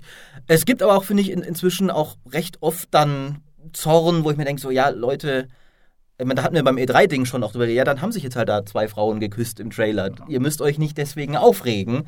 Also in, in alle Richtungen. Aber allgemein, finde ich, ist es schon, der, der, der Spieler ist lauter und sichtbarer geworden. Battlefield ist da ja auch ein Beispiel. Also DICE, das ist ja eine einzige Wellenbewegung. Dieser gigantische Shitstorm rund um den Reveal-Trailer, wo ich sag mal, die eine Hälfte sich darüber aufgeregt hat, dass es irgendwie da Frauendarstellungen gibt im äh, Zweiten Weltkrieg und die andere Hälfte sich darüber aufgeregt hat, dass das Ganze so gimmicky aussieht mit Katana und Armprothesen und sonst irgendwas. Und DICE hat ja reagiert, ähm, zumindest auf den letzteren Teil und dann da diese, diese Skins und die ganzen Klamotten und so weiter zurückgefahren. Äh, und dann haben sie das Spiel rausgebracht. Es gibt natürlich immer noch da draußen diese Schreihälse, die sich immer noch über die Frauen aufregen. Ja, die, die, werden, die spielen das Spiel dann nicht. Ist mir jetzt persönlich auch egal, aber ähm, sehr viele haben es dann angenommen. Dann haben sie diese Time to Kill geändert, also mit irgendwie einem Patch sehr viel wieder falsch gemacht und plötzlich erhob sich wieder alles. Und sie mussten innerhalb von drei Tagen sind sie da durch ein Wechselbad der Änderungen und Reaktionen gegangen, wo sie alles wieder äh, zurückgesetzt haben. Also auch in so einer ganz kurzfristigen, also da, da, da finde ich, würde ich dir auf jeden Fall zustimmen, Maurice, dass jetzt auch ganz kurzfristig so reagiert wird, dass man eine Änderung einführt und große Dinge ankündigt und sie vier Tage später wieder komplett cancelt. Ja. Ein Entwickler wie DICE, ja, das sind die Leute, die bei Battlefront 2 Monate gebraucht haben, um das Progressionssystem umzuwerfen, äh, reagieren jetzt in vier Tagen und werfen die Balance wieder zurück, äh, machen einen Rollback. Das ist schon krass. Also, das, äh, und ich finde auch, ich, ich würde dir halt zu 100% zustimmen. Es gab Debatten, wie auch diese, diese Frauendebatte, die fand ich persönlich ganz, ganz furchtbar und ganz unerträglich in den Kommentarsektionen. Ähm, bei anderen Sachen sehe ich es eben sehr gut, dass, äh, dass man da so eine, zumindest dass auch Publisher reagieren auf Impulse, ähm, weil man da durchaus von profitieren kann. Mhm. Das Jahr der Empörung. Du sprichst in Überschriften. Ja, das immer, ist schon mal, immer. Das können wir schon mal festhalten. es gab ja auch Empörung über äh, andere Dinge, die in der Spielebranche passiert sind, über Arbeitsbedingungen bei Entwicklern. Wir haben den Crunch bei Red Dead Redemption 2 irgendwie enthüllt bekommen oder Mhm. zumindest zum Teil, auf der, worauf dann Rockstar auch reagiert hat und Arbeitsbedingungen offengelegt und Arbeitszeiten offengelegt, was ja jetzt auch nichts so Alltägliches ist, dass man als Unternehmen einfach mal sagt, hier, hier steht, wie viel unsere Mitarbeiter arbeiten äh, und wer wie lange arbeitet. Also nicht so natürlich im Detail. Wir haben die Vorwürfe bei Riot Games gesehen mit League of Legends, dass es dort irgendwie sexuelle Belästigung oder sexistische Bemerkungen gegeben haben soll, teils, äh, teilweise von hochrangigen Der, Mitarbeitern. der Chef furzt Mitarbeitern ins Gesicht, ist das, woran ich mich am ehesten noch erinnere. Ich sage, du ist denkst bei, in Überschriften. Ja, das ist bei Riot Games tatsächlich passiert.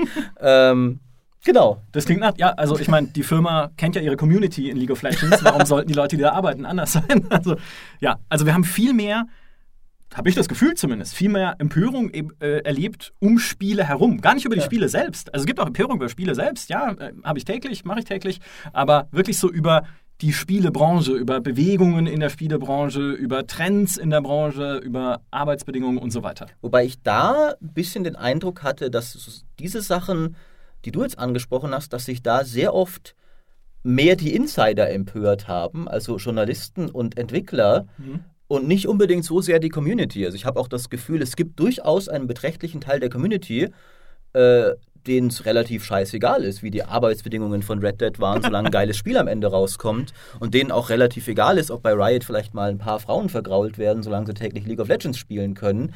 Ähm, das das finde ich tatsächlich immer auch ein wenig schade dann. Also vor allem, ich meine, ke- keiner von uns hat die Kapazität, sich über jede Ungerechtigkeit aufzuregen in Zusammenhang mit allen Gütern, die wir konsumieren. Weil forsch immer nur nach, weißt du, wie dein Kaffee hergestellt wurde? Ja, weißt du, wie deine Schokolade hergestellt wurde? Du, du kann, das ist, das ist eine apathetische Einstellung. Du kannst dich nicht über alles aufregen. Was ich nur immer schade finde, sind dann durchaus, in, in, und du siehst sie zuverlässig in der Kommentarsektion. Ich sage nicht, dass sie die Mehrheit sind, aber sie sind immer da. Leute, die aggressiv dir sagen, es ist falsch, sich darüber aufzuregen. Mhm. Was kommt ihr mir jetzt an mit den Arbeitsbedingungen? Ich will doch nur Spaß beim Spielen haben. Und da denke ich mir, ja, tut mir leid, das ist wichtiger als dein Spaß am Spielen, so blöd das klingen mag. Leute haben sich halb zu Tode geschuftet für das Spiel und das ist das ist verkehrt. Und auch bei Riot Games, ich meine, es ist noch nicht alles erwiesen, was jetzt genau alles stimmt an den Vorwürfen, aber da lief offensichtlich was schief. Ja. Und wenn du Gaming-Enthusiast bist, finde ich, dann sollte es dir am Herzen liegen, dass die Entwickler, die die Games machen, für die du enthusiastisch bist, dass die das genauso enthusiastisch tun können, weil dann kommen die geilsten Spiele raus. Oder die Redakteure, die Podcasts für dich machen. Die, die ja. sind auch sowieso, aber, aber ich finde, also da können wir uns ja nicht beschweren. Da, ich finde nämlich, unsere Podcast-Hörer in den Kommentaren waren durchgehend wundervoll dieses Jahr. Und das stimmt. Äh, ich finde, habe mich immer gefreut, die zu lesen und habe immer sehr den Eindruck gehabt, dass dass es da draußen halt Leute gibt, die, einfach, die, die, das cool finden, was wir hier machen, die mit uns Spaß dran haben. Und äh, wie hast du denn persönlich ganz emotional aufgefasst, wie viele Verteidiger von Dragon Age 2 es gibt in den Kommentaren? Oh ja, richtig, Maurice. Das ähm, Jahr der Empörung, ne? Ja, ja. Waren, ähm, waren die auch wundervoll für dich? Ja. Ich, ich muss, ich, äh, jetzt will ich nicht zu abwertend klingen, aber ich habe ich hab nicht mit es gibt, äh, manchmal passiert es dir ja als, als, als Spieleschreiber auch, dass du von irgendwas ausgehst als Headline, wo du, wo du auch sagst, das ist Konsens. So von wegen, wir alle wissen, das ist so, ich stelle das als. Und genauso war es bei Dragon Age 2. Ich habe gedacht, so, wir sind uns, gut, also wir brauchen irgendein Spiel als Bild für schlechte Fortsetzungen. Was ist ein Spiel, wo sich jeder einig ist? Ja klar, Dragon Age 2. Anscheinend nicht. Anscheinend lag ich da falsch. Äh, räume ich auch gerne ein. Ähm, ich kann es nicht nachvollziehen, auch das muss ich offen sagen. Ich spiele jetzt gerade Dragon Age Origins und bin, ich habe hab mir jetzt vorgenommen, wieder, nachdem sie jetzt Dragon Age 4 angekündigt haben, alle Spiele nochmal durchzuspielen. Und äh, spiele gerade wieder Origins, bin so traurig, was daraus geworden ist und freue mich überhaupt nicht darauf, danach zu Dragon Age 2 zu kommen. Aber, wenn ihr das lieber mögt, das ist euer gutes Recht. Ich bin ja, wie jeder weiß, hier, jeder regelmäßige Hörer weiß, bin ich sehr tolerant. Ähm, aber die Stichworte Konsens und Empörung äh, will ich gerade mal zusammenziehen. Was, was mir 2018 nämlich auch aufgefallen ist, viel, viel mehr als 2017. Ich habe persönlich weniger Spiele getestet, weil auch nicht mehr so viele große AAA-Spiele erschienen sind in meinem Segment. Aber ich hatte das Gefühl, abseits von A Way Out gab es kein einziges Spiel, wo ich einen Test geschrieben habe, wo ich das Gefühl hatte, ich hole die ganze Community ab. Beziehungsweise mhm. zu jedem Spiel, das ich getestet habe, gab es sehr vokale Lager. Und ähm, zum Beispiel bei Kingdom Come hattest du auf der einen Seite die Leute gesagt haben, das ist der größte Mist, dieses verbackte Ding. Wie kann man diese Art Spiel veröffentlichen? Wie kann die Gamester auch nur ein gutes Wort daran lassen? Und auf der anderen Seite hattest du das Lager, das gesagt hat, ich liebe Kingdom Come, weil das ist so anders, das ist so edgy, das ist so toll und das ist genauso wie, wie Gothic heute noch sein sollte, idealerweise. Das hat Ecken und Kanten und es ist mit Liebe und Enthusiasmus gemacht. Dieses Spiel verdient eine 90.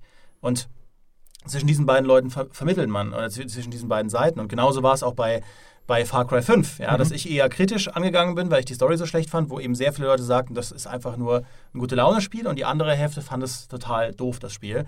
Und auch bei Assassin's Creed Odyssey hattest du eben das eine Lager, das gesagt hat, das ist kein Assassin's Creed mehr, das ist, wir haben es ja jetzt schon zur Genüge besprochen, aber es ist kein Assassin's Creed mehr.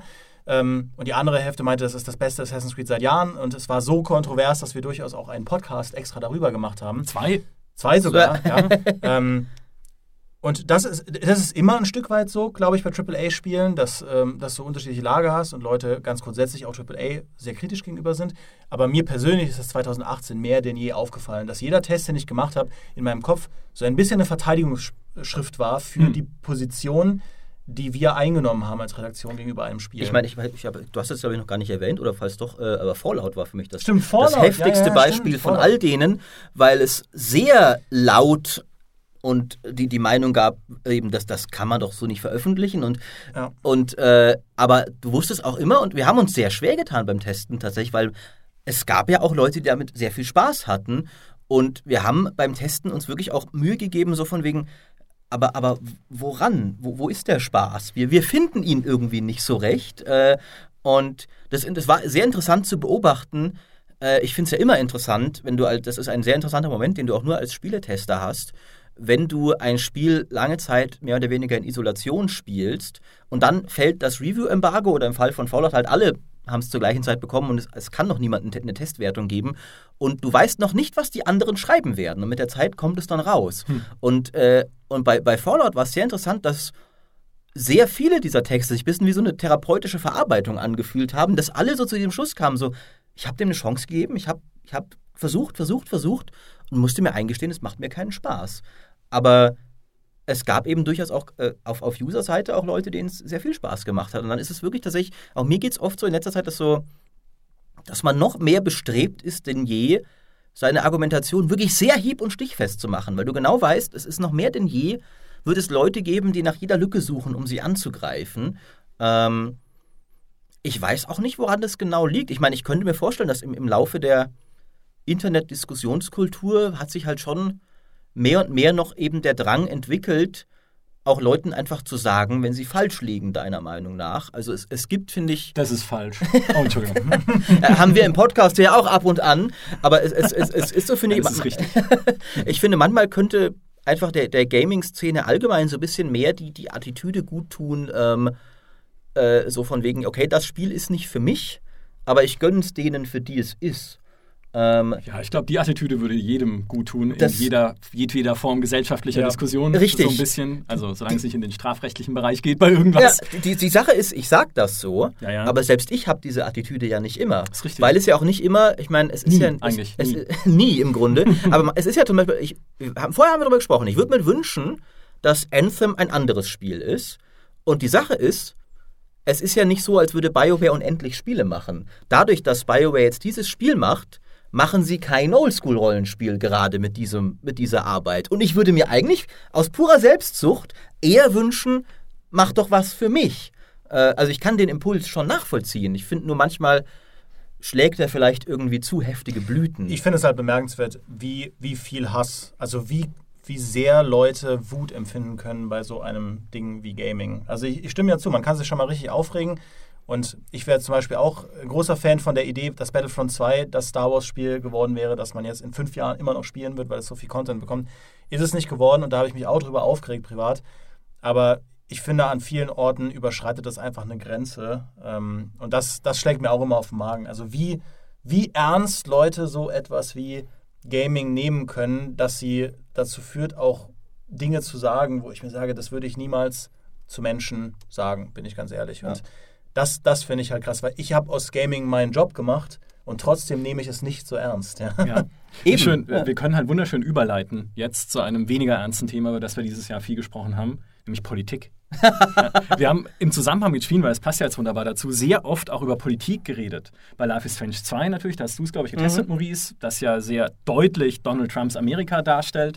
Wir haben drüber gesprochen bei Far Cry 5, was dann irgendwie nicht so politisch war, wie, wie wir eigentlich alle dachten oder wie sich Ubisoft vielleicht hätte trauen können, wenn sie gewollt hätten, ja, mit diesem Redneck-Amerika, das sie dargestellt haben. Wir haben drüber gesprochen bei der Division 2, obwohl da nicht mal eine politische Botschaft drinsteckt, aber wenn man halt in einem Trailer die böse, korrupte Regierung in Washington zeigt, in Zeiten wie diesen oder erwähnt in Zeiten mhm. wie diesen, dann muss man sich nicht wundern, wenn daraus irgendwie eine politische Botschaft äh, gebastelt wird. Und wir haben drüber gesprochen, im, äh, ja, als es drum um Hakenkreuze in Spielen ging und dann die BPJM bzw. die Umdeutung der deutschen Rechtslage, dass wenn Spiele sozial adäquat sind, äh, ich muss das Wort immer sehr langsam sagen. Das ist echt ein Spiele okay. Vor, vor, allem sozial adäquat geht ja noch, aber dann die Sozialadäquanzklausel ist absolut widerlich. Also sagen wir mal gesellschaftlich okay, finde ich. Das ist, ja. glaube ich, ein Niveau, auf das wir uns alle Oder einfach können. nur okay. Ja, oder okay, genau. Ja. Dann ist es möglich, auch darin Hakenkreuz jetzt darzustellen. Also es gab so viel politisches in- und Umspielen dieses Jahr, wie ich es noch nie vorher erlebt habe.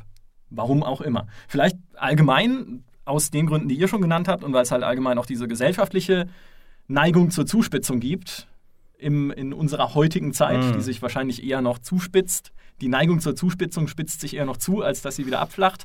Also das mag natürlich oder es wird natürlich auch auf Spiele sich überspiegeln, äh, aber das war tatsächlich überraschend, wie viel das dieses Jahr thematisiert Mag vielleicht auch damit zusammenhängen, dass wir einfach wieder in einer sehr politisierten Ära leben. Jo. Ja, ganz grundsätzlich. Ja, also und auch in einer, die in einer polarisierenden politischen Ja. Ära. Das führt jetzt für einen Gaming-Podcast alles ein wenig weit, aber es ist ja durchaus so, dass also in, in, in den letzten Jahren mehr und ich finde tatsächlich bei uns ja noch gar nicht mal unbedingt so. Man hört es nur mehr so aus, also so Brexit zum Beispiel. Wir sind noch nicht so weit, dass wir abstimmen, ob wir aus der EU raus wollen oder nicht. Aber wer weiß, in zwei Jahren stimmen wir vielleicht darüber ab, ob Bayern sein eigenes Königreich Ja. wieder werden soll oder sowas. Ja, dieser Podcast will sich aus der EU lösen. genau. Glaube, da sind wir, wir werden, also der, dieser Podcast Ja. ist ein eigenes Königreich. Ja, da, das sowieso. Aber dann müssen wir gucken, da müssen wir einen König wählen, dann wird es schon mit zwei Konsuln eng. Ja, äh, aber ähm, also ich, ich glaube tatsächlich, dass also auch die, die Diskussionskultur im Gaming, die wir ja schon besprochen haben, auch die ist nur ein Teil der allgemeinen Entwicklung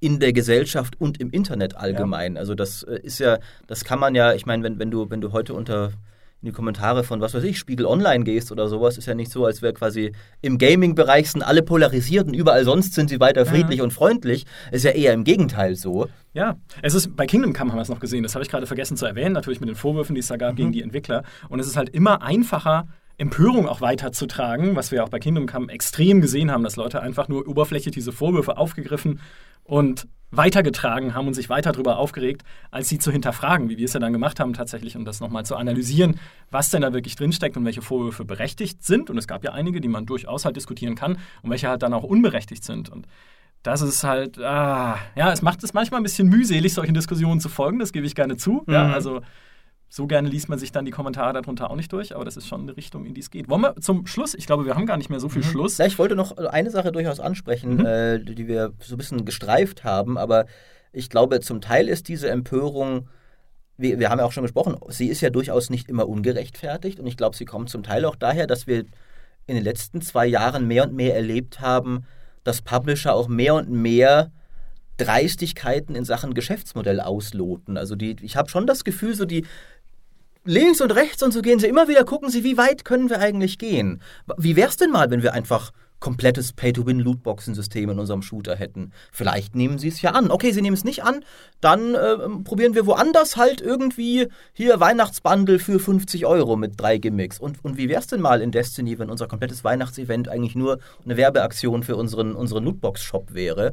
Ähm, und auch und da, das ging ja so weit, dass allmählich sogar angefangen haben, verschiedene Regierungen sich einzuschalten. Mhm. Also ich, irgendwie in Belgien zum Beispiel Mhm. gibt es jetzt ein paar Spiele, die du da nicht mehr spielen darfst. Also ich glaube, ich weiß nicht, Counter-Strike oder sowas. Also, weil die halt wirklich äh, gesagt haben, Lootboxen in der Form sind Glücksspiel, das wollen wir nicht. Ähm, und Publisher regieren darauf, indem sie sagen, ja, pfeif auf eure Gesetze, wir werden unsere Spiele nicht anpassen für fucking Belgien, äh, wir werden unser Spiel einfach nicht mehr anbieten hier. Und irgendwie, ich- neulich ging jetzt, da weiß ich noch nicht, ob das stimmt, ging jetzt irgendwie ein Gerücht um, dass China eine Ethikkommission gehabt hätte, die jetzt auch irgendwie Spiele analysieren soll. Auch in den USA gibt es ein, zwei Senatoren, die sich das ein bisschen auf die Fahne geschrieben haben. Also auch da habe ich das Gefühl, so ein bisschen, zum einen wurde das einfach auch dadurch bewegt, dass eben Spieler zorniger und lautstärker geworden sind. Da haben offensichtlich auch mehr Spieler sich an ihre Politiker gewandt. Aber das ist ja auch nicht völlig grundlos. Ich glaube, es ist wirklich, man merkt schon, gerade verglichen mit früher, die Geschäftsmodelle werden schon zunehmend dreister. Ja, weil sie auch so divers werden und da, es entstehen diverse neue Märkte, wie eben Abo-Service, Mikrotransaktionen. Mikrotransaktionen sind ja auch jetzt eben lang nicht mehr einfach nur ein kleiner Echtgeldshop, sondern Mhm. das kann sehr viele Formen annehmen und wie es immer so ist in Märkten, wird da experimentiert, wie weit man gehen kann. Und ähm, das sieht man jetzt eben. Also das, das 60-Euro-Produkt ist eben lange, lange, lange nicht mehr das einzige Gaming-Produkt. Ja. Wie, wie seht ihr denn da die Zukunft? Also die Zukunft der Lootbox und der Mikrotransaktionen. Glaubt ihr, da wird jetzt, dadurch, dass jetzt auch ein bisschen dieser Pushback kam, werden Publisher jetzt ein bisschen weniger unverschämt werden? Weil ich glaube eher, sie werden 2019 werden wir noch einige sehr, ich sag mal in Anführungszeichen, clevere Versuche sehen, auf neue Art und Weise Geld aus den Spielern rauszupressen. Und ich glaube, dieser Battlefront-Skandal und so, das wird nicht das letzte Mal gewesen sein, dass wir sowas erlebt haben. Wobei diese Skin-Shops ja einigermaßen gefällig funktionieren, das muss man ja sagen. Also es gibt sehr, sehr viele Spiele, Service-Spiele, die das jetzt schon so machen und da kritisieren es nicht viele Leute. Mhm. Und selbst bei einem Assassin's Creed Odyssey, wo rein oberflächlich die Kritik nach diesem Echtgeld-Shop schon sehr laut war, im Endeffekt hat es die meisten Spieler aber nicht interessiert. Und äh, musste es sie auch nicht, weil es halt zu 100% optional war. Aber wenn dann eben Leute hier und da mal eins von diesen Pferden kaufen, dann äh, meinetwegen, dann kauft euch halt die Pferde. Also ich glaube, ich glaube tatsächlich von dieser Idee, dass man ähm, Gaming-Vorteile in Lootboxen packt, davon haben sie sich verabschiedet. Das bleibt bei den EA Sports Sachen, aber eben, ich glaube schon, dass, und ich glaube auch nicht, dass wir nächstes Jahr irgendwie was sehen werden, wo es bei einem guten Spiel, bei einem Anthem so unfassbar dreist ist, wie es bei Battlefront dreist war. Das glaube ich nicht. Aber I might be wrong, ja. Ein Optimist. Ja. Ich weiß es nicht. Keine Ahnung. Also wir leben wahrscheinlich äh, weiter mit Empörung über verschiedenste Dinge, aber ob es nochmal unbedingt Monetarisierung ist, so funktioniert halt Kapitalismus. Ne? Funks äh, versuchst halt immer das Maximum rauszuholen. Wenn du an eine Grenze stößt, gehst du wieder ein bisschen zurück. Also ne, das ist, glaube ich, eine ganz normale für äh, der hm, quasi Mechanik für das System, in dem wir leben. Ich glaube auch in anderen Bereichen natürlich, nicht nur bei Spielen. Das ähm, stimmt natürlich. Das heißt, äh, und dann wird halt ein bisschen empört und dann dreht man das Rad eins zurück und dann geht es wieder weiter wie vorher. Also na, weiß nicht, ob das nochmal die nächste, der nächste Aufreger ist. Bin, ich bin gespannt, was der nächste Aufreger ist dann tatsächlich. Also ich glaube, so diese politischen Diskussionen, das wird weitergehen. Das wird vielleicht sogar noch schärfer werden. Das wird also, noch schärfer werden, glaube ich. Ich glaube, ja. das, das ist halt die nun mal lange Zeit viel beschworene Mitte der Gesellschaft, in die wir wollten mit den Spielen. Jetzt sind wir da. Das stimmt. Jetzt ja. müssen wir aber auch die Gesellschaft mitnehmen. Ja? ja? Also jetzt muss man sie mit, auch mit all ihren Vor- und Nachteilen nehmen, wenn jetzt halt Spiele sich vermischen mit echtem Leben, ja, und mit Themen aus dem echten Leben. Und auch das Was ich ja eigentlich auch sehen. gut finde. Also prinzipiell finde ich es sehr super, dass ja. ich würde mir das mehr wünschen, dass Spiele auch häufiger sich ein bisschen nicht immer nur unter dem, unter dem Deckmantel der Fantasy so mit, mit zum Beispiel mit Rassismus beschäftigen, ja. weil halt irgendwie Elfen gegen Zwerge oder sowas, wie jetzt in Dragon Age, äh, das Elfen gegen Menschen, ähm, sondern auch mal ein bisschen, bisschen direkter. Ähm, prinzipiell finde ich das gut. Ähm, ja, du kannst es halt, das ist eine eigene Diskussion, ja. ich glaube. Ich glaube, ich darüber glaub, müssen wir echt mal eine eigene äh, Podcast-Folge machen. Es kommt halt darauf an, immer in, in, welche Richtung geht es, welche Gedanken und Ideologien tragen dann Spiele auch in sich, die sich halt in der Gesellschaft widerspiegeln. Wie findest du es selber persönlich? Also, wie gesagt, das, das müssen wir mal irgendwie im Detail ausdiskutieren. Aber nicht jetzt. Aber nicht jetzt. Denn worüber Denn wir wolltest ja nicht, zum Ende kommen. Worüber, Ach, jetzt, nein, will, jetzt will ich ein neues Fass äh, aufmachen. Zum, zum, Ende das neue Fass. Das ist der GameStar Podcast. Ja, äh, Weil, immer so, das stimmt. Worüber wir noch gar nicht gesprochen haben, oder kaum, kaum eigentlich gesprochen haben, sind Spiele. Weil, ja, die sind ja auch nicht so wichtig. Nee, Spiele sind nicht wichtig. Genau, es geht um Politik. Das ist, ja. ich glaube, das können wir festhalten. Spiele sind unwichtig. Nee, was, was wir halt gesehen haben dieses Jahr, eigentlich die zwei größten Themen für eine GameStar, über die am meisten geredet wurden, waren eigentlich zwei Open-World-Rollenspiele, nämlich Kingdom Come und Cyberpunk auf der E3. Cyberpunk haben wir jetzt noch gar nicht erwähnt. Das kommt nicht nächstes Jahr, also darauf müssen wir uns auch nicht das, freuen. Eben, das ist so ein bisschen, äh, also für, für, mich ist tatsächlich der, der, Punkt, warum auch ich jetzt mehr über allgemeine Themen als über Spiele ja. geredet habe, ist genau, was wir vorher meinten. Es gab wirklich nicht viele Spiele 2018, die bei mir einen bleibenden Eindruck hinterlassen haben. Also wo ich sagen würde, in, in fünf Jahren werde ich noch euch allen damit hier in jeder Folge auf die Nerven gehen, wie mit einem Tyranny zum Beispiel oder sowas. Habe ich nicht erlebt dieses Jahr. Frostpunk vielleicht, Frostpunk ist toll, aber äh, wenig. Into the Breach ist toll. Mhm. Jetzt habe ich es wenigstens noch gesagt. Ja, das, das ist nämlich eigentlich, dieser ganze Podcast war nur eine Einleitung für mich, um zu Into the Breach zu kommen. Wer das noch nicht gespielt hat, Rundentaktikspiel, besser wird's nicht. War auch eins von den beiden äh, Indie-Spielen, die mich das Jahr am meisten begeistert haben. Into the Breach und Dead Cells. Dead Cells mhm. fand ich auch richtig hervorragend. Ähm, Allein wegen des Artstyles. Ja, ja, Dead Cells war überraschend geil. Es wäre noch besser gewesen, wenn es kein Roguelike gewesen wäre. Ich Bin hasse ich das Roguelike-Konzept. Ja. Äh, einfach ein zehnstündiges, vollwertiges RPG ja. mit diesem Kampfsystem, dieser Grafik. Äh, Hammer. Aber auch so hatte ich viel Spaß damit. Aber das ist witzigerweise, wir, wir greifen alle so ein bisschen eher nach den, den kleinen Dingen. Und so war es bei mir auch. Wie gesagt, Frostpunk war so eins meiner persönlichen Highlights dieses Jahr. Es waren nicht die ich meine, es gab, es ist nicht so, als gäbe es keine guten Blockbuster dieses Jahr, aber jetzt vielleicht mal zum Beispiel von, von dem Kingdom Come abgesehen, waren die auch so teilweise recht viel so das, das vorhersehbare, übliche Programm. Klar gab es ja ein neues Assassin's Creed und es war auch ein gutes Assassin's Creed, also je nach Sichtwinkel, es gab wieder ein neues Battlefield, das mochten manche, manche weniger, aber so die, die Dinger, die so herausgestochen sind, die gab es eher auf Konsole und das mhm. geht mir auf den Keks. Wer weiß, wer weiß, wie es nächstes Jahr ist und wir wieder zusammensitzen in einem Jahr und darüber sprechen, wie dann 2019 war, ob vielleicht wir dann, wir alten Leute, ja, und inzwischen darf ich euch auch dazu rechnen, glaube ich, wir alten Leute nur noch über Remaster reden. Weil ja. wir dann sagen, oh Gott, alles, was neu kommt, diese ganzen Free-to-Play, Service, Shared World, Mikrotransaktions, Lootbox, Shooter, Roguelikes, das ist nicht mehr meine Welt, aber hey, zum Glück gab es das C&C Remaster, es gibt irgendwie die, vielleicht die Age of Empires 2 Definitive Edition. Warcraft 3 Reforged. Warcraft 3 Reforged, äh, vielleicht noch andere Marken, die wiedergebracht Ja. werden, um uns zu besänftigen von Publishern, die einfach diese Empörung nicht mehr haben wollen. Vielleicht ist es auch eine Lehre jetzt aus, den, äh, Mhm. aus Diablo und aus dem äh, Command Conquer, der Command Conquer Diskussion um Rivals, was ja, wie ich finde, kein schlechtes Spiel ist auf dem Handy, aber es ist halt kein Command Conquer. Ja? Es, manchmal sind so die Momente, wo ich schade finde, dass der Podcast kein visuelles Medium ist und man nicht sieht, wie ich mich ja anschaue. Wir haben vorhin über mehr Differenziertheit und mehr den anderen so leben das und stimmt. leben lassen ja, ja, geredet. ja, aber damit habe ich nicht dich gemeint. Achso, ja, okay, na klar. All, all unsere Hörer, ich, ich gönne euch euer, euer Dragon Age 2, euer Anthem und so. Dem Micha gönne ich gar nichts. Tja, dann musst du jetzt weiter Magic spielen. Ja, gerne. Ja, was auch immer das ist. Gibt es noch was, was wir besprechen sollten? Es gibt, glaube ich, noch tausend Dinge, die man besprechen gibt kann viele von Sachen, konkreten ne? Spielen, aber ähm, wir wollten uns heute pünktlich halten. Ja. Ja. das, haben, haben wir das je geschafft? Ich muss noch den heimlichen Helden dieser Folge erwähnen, nämlich Peter Bartke, dessen Notizen für den Jahresrückblick ich mir geklaut habe. Peter, danke schön, dass du es alles aufgeschrieben hast. Maurice hat auch die ganze Zeit reingespickt. Ja, Das stimmt gar nicht. ja das du guckst nur zufällig hier. All, alle werfen mir immer vor, dass ich überall spicken würde. Auch, auch Marco bei, bei Magic sagt immer, ich würde in seine Karten schauen. Ja. Ich, ich habe alles hier in meinem brillanten Geist. Ich habe auch meine eigenen Notizen und äh, wir hätten auch über viele schöne Dinge reden können. Ja? Wie, wie viele Marken äh, fies was auf die Nüsse bekommen haben. Dynasty Warriors zum Beispiel, Metal Gear mit Metal Oh. Gear Survive war äh, keine schöne Sache. Jack the Lions ist mal wieder ein nicht so toller Nachfolger erschienen, beziehungsweise ein Spin-off.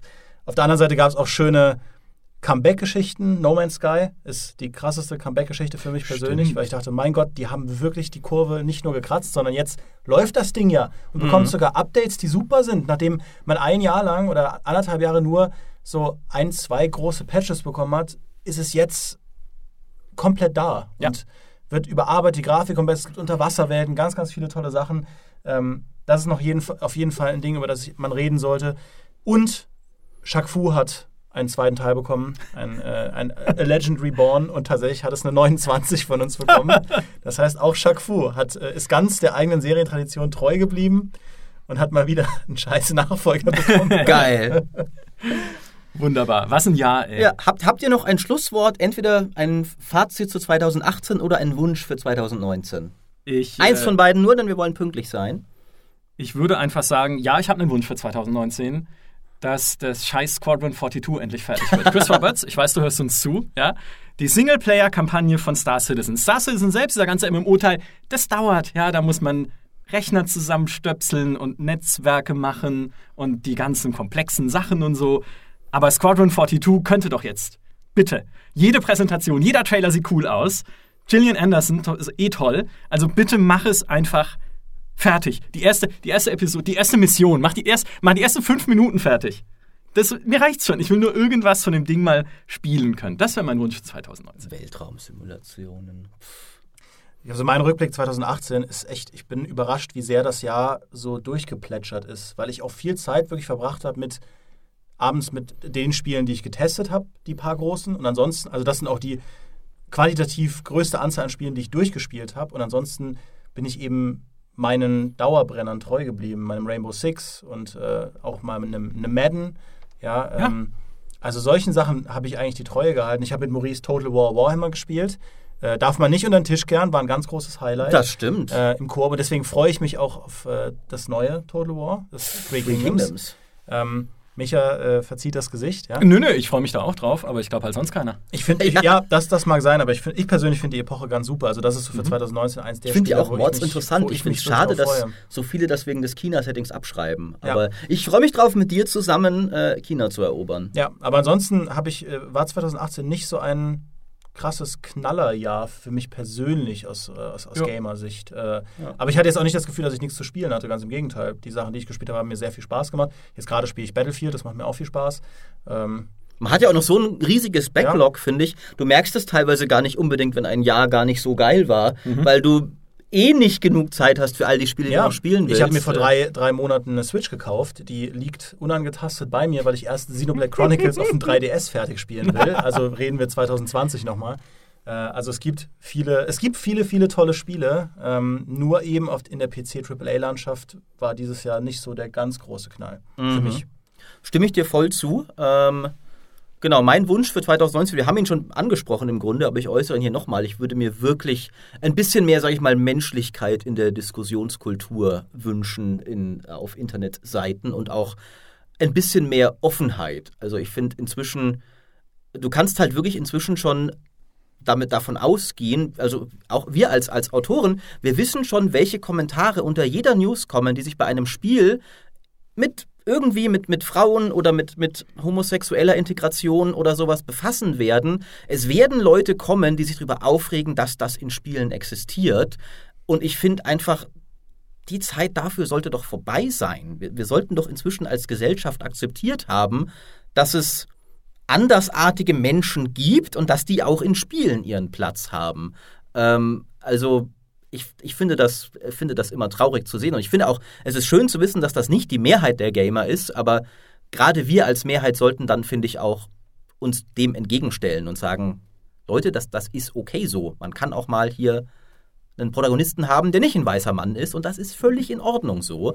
Und man muss sich nicht aufregen, wenn, wenn Sony da Ellie eine Frau küssen lässt auf der E3 oder was weiß ich. Ähm, das ist normal, das ist okay und es ist auch kein ich meine, gut, es gibt immer zynische Leute auf beiden Seiten, aber es ist nicht immer automatisch nur als billiger Marketing-Stunt zu verurteilen. So, wir machen das halt nur, um irgendwie hier, was weiß ich, zu zeigen, wie, wie progressiv sie sind. Nein, das ist einfach, wie sich die Gesellschaft entwickelt hat und entwickeln sollte, meiner Meinung nach auch. Also mehr Toleranz ist doch nie etwas Schlechtes und ich finde, dass. Äh, das kann auch gern noch in mehr Ecken der, der Gamer-Community ankommen. Ähm, denn wir sind ja eine großartige Community und das sollten wir auch bei jeder Gelegenheit zeigen. Wunderschöne Schlussworte. Vor allem auch weniger Zynismus kann nie schaden. Ja, es wird nicht immer alles schlechter. Manchmal werden auch Weniger Zynismus ist natürlich was, was ich mir wirklich äh, selbst auch sehr. Ich, ich, ihr merkt ja, was für ein scheinheiliger Sack ich hier eigentlich bin. Ich predige hier ständig Sachen, die ich niemals selbst einhalten werde. Ich hasse Anthem und alle, die es mögen und alle, die Dragon Age. Nein, nein, nein. Toleranz, Offenheit, Offenheit, Offenheit. Offenheit. Und dann zuckst du mit den Schultern und sagst dann, naja, man kann nicht alles so. Also man, man kann nicht jeden Widerspruch im Leben auflösen. So, so bin ich, ja, so bin ich. So bin ich. Gerade noch gerettet. Ja. Ja, gerade noch gerettet auf den letzten Meter im Jahr 2018. Das war unser letzter Podcast für Zuhörer, die uns öffentlich folgen. Es mhm. gibt noch einen weiteren, den machen wir für GameStar Plus. Und ich bin mir der Selbstironie bewusst, wenn wir über Monetarisierung sprechen in Spielen und dann GameStar Plus verkaufen wollen an die Leute. Aber dafür gibt es ja auch tatsächlich Mehrwert, den man bekommt, nämlich doppelt so viele Podcast-Folgen. Und wir machen noch einen zweiten Jahresrückblick, in dem wir auf den Podcast selbst zurückblicken und uns ein bisschen darüber austauschen, was am meisten Spaß gemacht hat, was am schlimmsten war. Was am erfolgreichsten auch war, welche Folgen. Genau. Ähm, wo unsere meisten Hörer sind, äh, wo die wenigsten Hörer sind, die wir ganz herzlich grüßen wollen, namentlich, weil wir sie alle kennen und beobachten. Natürlich. also genau, das gibt es noch als Jahresrückblick. Ich kann schon nicht mehr reden, das ist ein aufgeregtes Jahr ist auch. Ich bin ja auch durch jetzt, ehrlich gesagt. Ja. 2018 ist mal gut. Ich würde sagen, Runde 80 kann man machen, kann aber nächstes Jahr auch wieder besser werden. Da wollen wir die 90, 2019 bis dahin. Richtig. Und was wir aber, finde ich, noch hier machen können, ist allen Hörern danken, die dieses Jahr den oh. Podcast angehört haben. Denn äh, der detaillierte Rückblick, wie gesagt, kommt in der Plus-Folge, aber tatsächlich freut es uns wirklich sehr, dass dieser Podcast augenscheinlich einfach immer sehr gut ankommt. Ähm, wir machen ihn unglaublich gerne. Es ist eins unserer persönlichen liebsten Projekte bei der GameStar und wir haben viele tolle Projekte hier, aber der Podcast ist immer ein Highlight und es ist immer ein Highlight, auch dann äh, eure Kommentare zu sehen, eure Reaktionen darauf. Äh, selbst wenn ihr mir widersprecht, das dürft ihr ja gerne machen, ist euer menschliches Recht. Mach ich auch dauernd. Macht ja. immer eben und Micha ja auch dauernd. Was? Ähm, also da, das auch hier finde ich zum Abschluss des Jahres äh, ist eins meiner Highlights, dass der Podcast nicht nur so viel Spaß macht uns, das ist nämlich immer, es ist halt immer ein tolles Gefühl, wenn das, was dir selber Spaß macht, zu machen, wenn du merkst auch, das wird, das kommt auch draußen so an, das wird so transportiert, das wird so angenommen, das ist einfach schön. Ähm, und genau, das freut uns wirklich jedes Mal wieder aufs Neue. Und damit können wir uns für heute verabschieden. Vielen Dank fürs Zuhören von ganzem Herzen und bis zum nächsten Mal. Kommt gut ins neue Jahr. Tschüss.